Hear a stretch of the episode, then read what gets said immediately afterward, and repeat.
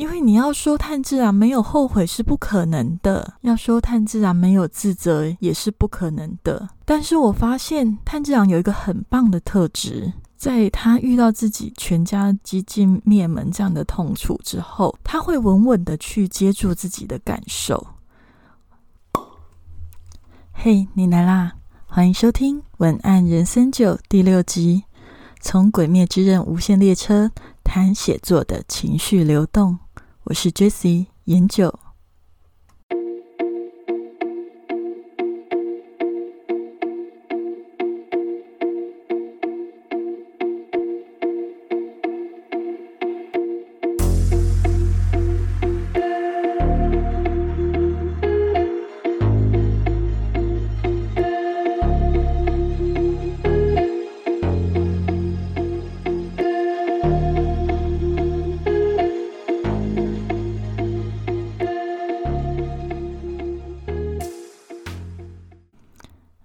节目开始以前，我想要先跟大家分享一下听众的回馈。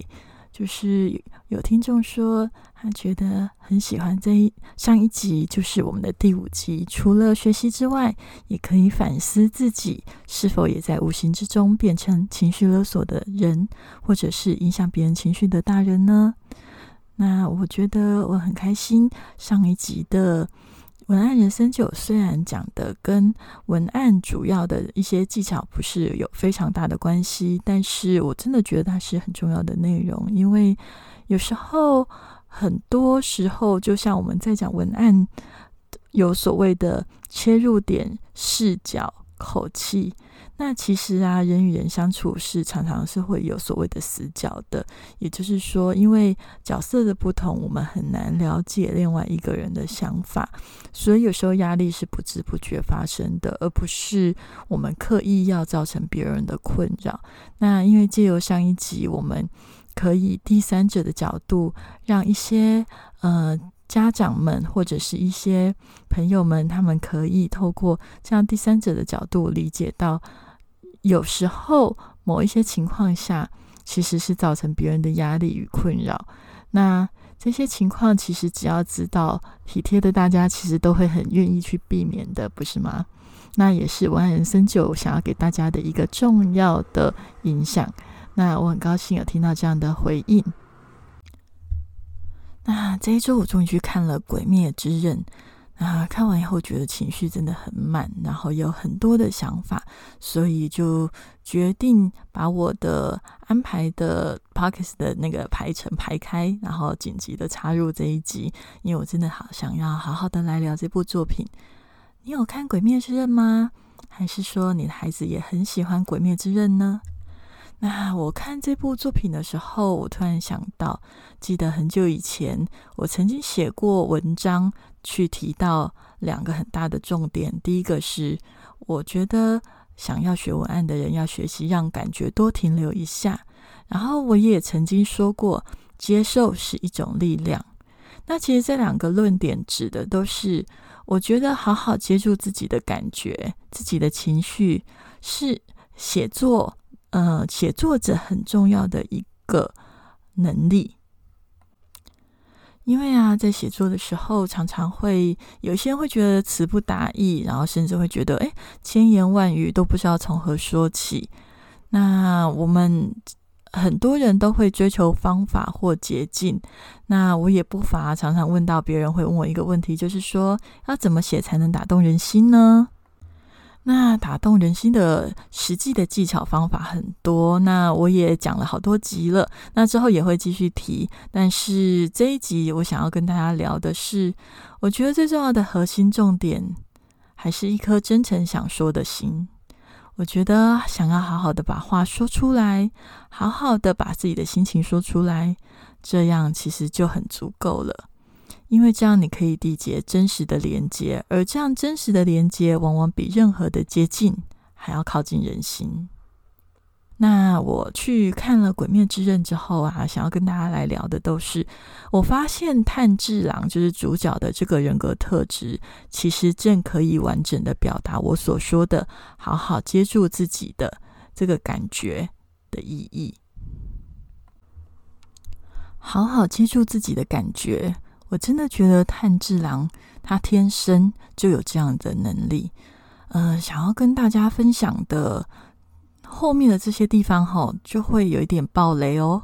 所以如果呃，你怕暴雷的话，那你可以看完《鬼灭之刃》之后再来看，或者是说，如果你不在意的话，我当然是很推荐你继续听下去啦。因为这个心得对我来讲，我觉得对自己、对大家都非常的重要，而且受用。好，那听我啰嗦这么久，如果你还没有切掉的话，你应该是愿意继续听下去的。那我就开始讲喽。呃，我觉得整个电影里面深深的震撼心灵的是其中的一个环节，对我来讲啦，里面呢就是有一个情节是炭治郎被困在梦境里，那炭治郎他一次一次的被困在梦境里，那我还记得就是一开始他的梦境里都是跟死去的家人相处的非常的快乐的回忆。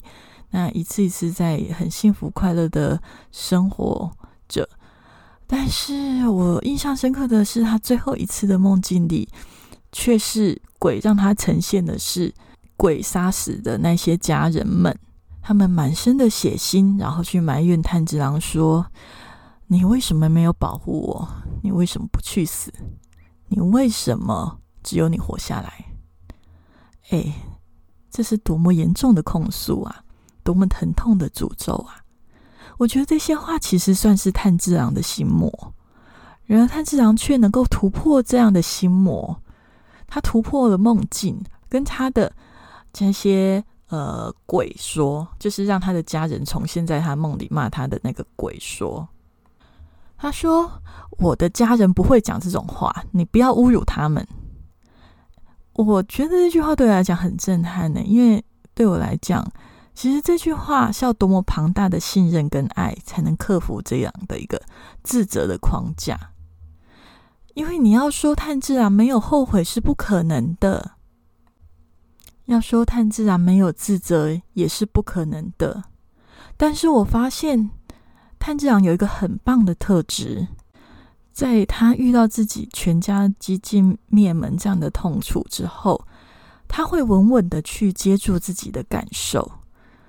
他很诚实，他对自己跟他人都很诚实，所以当黑暗跟伤害来临的时候，他没有逃避，而是去承受、去痛哭、去努力克服。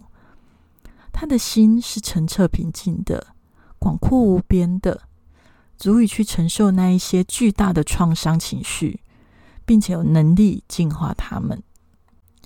我觉得炭治郎是一个有满满爱的人啦。而这样的特质也让他成为无限列车里第一个醒过来的人，因为他是唯一一个不眷恋梦境的人。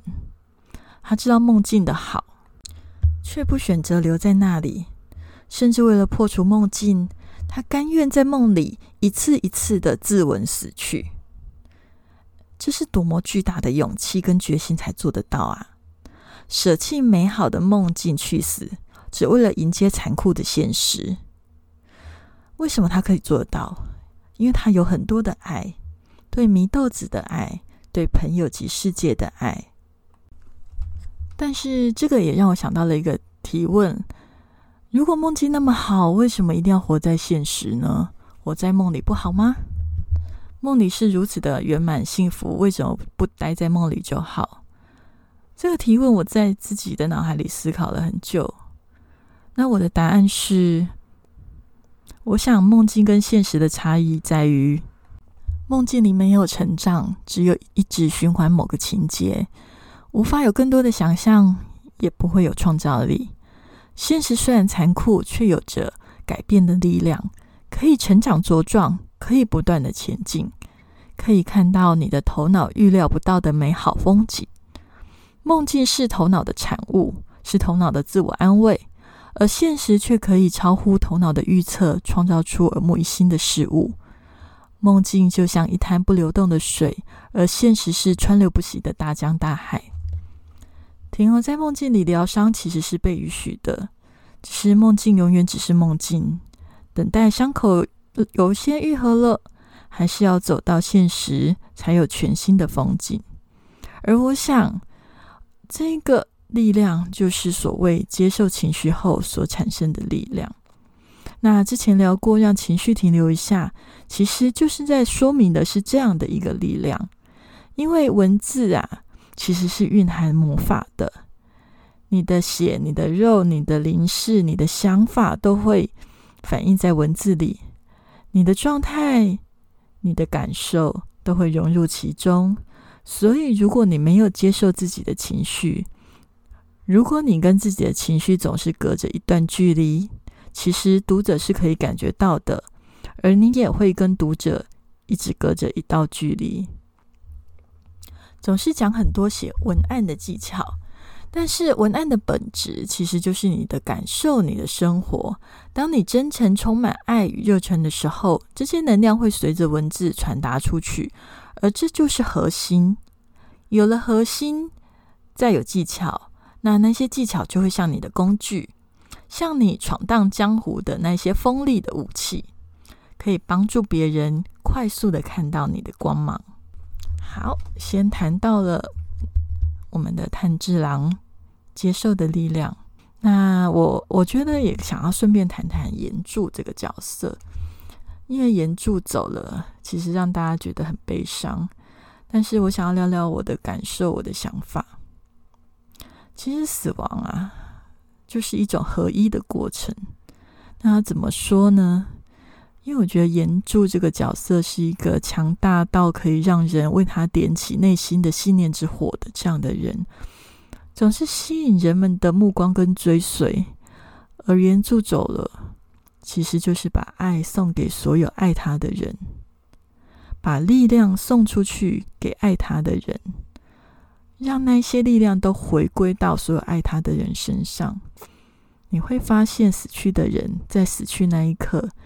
在结束那一刻，他的爱会散发出去，他的精神会与每个与爱他的人合为一体。不管是距离的、严重的死亡，或者是现实生活里的死亡，这是我的观察。因为这会让我联想到之前李前总统去世的时候，我也有观察到这样的一个现象。他把信念交给每一个支持他信念的人，而他本身结束了，但是爱他的人本身就会成年成为信念的继承者。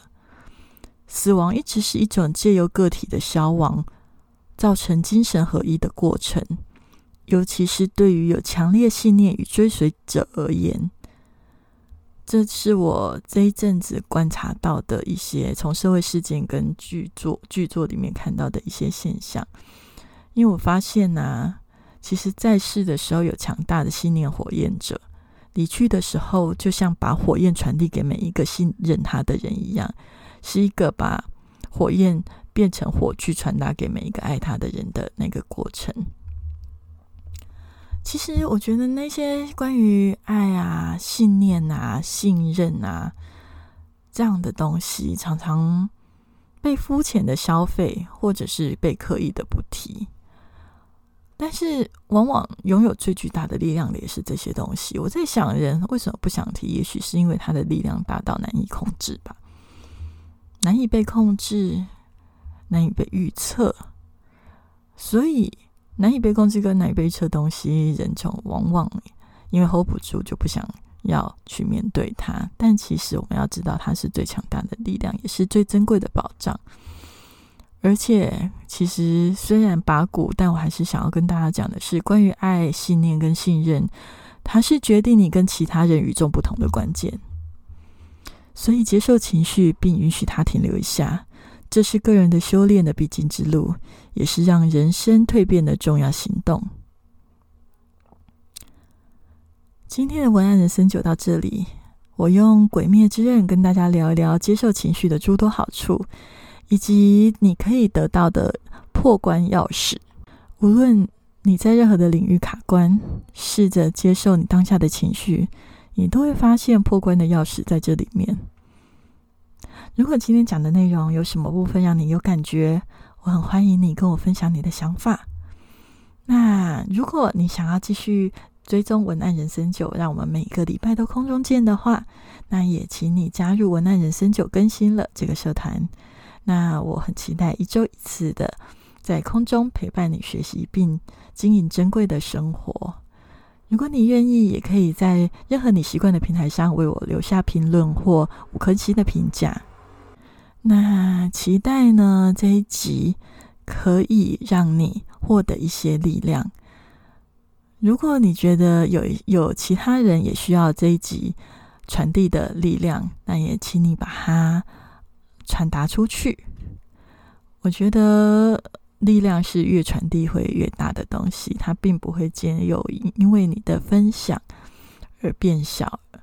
分享是会让东西越来越多，给出去的总会回到你的身上。所以，如果你觉得这一集可以鼓励到任何人，也欢迎你把它分享给任何人。好，我们就文案三九就到这里，那下周见。如果有任何的建议，也欢迎你私讯给我，或者是留言给我哦。拜拜。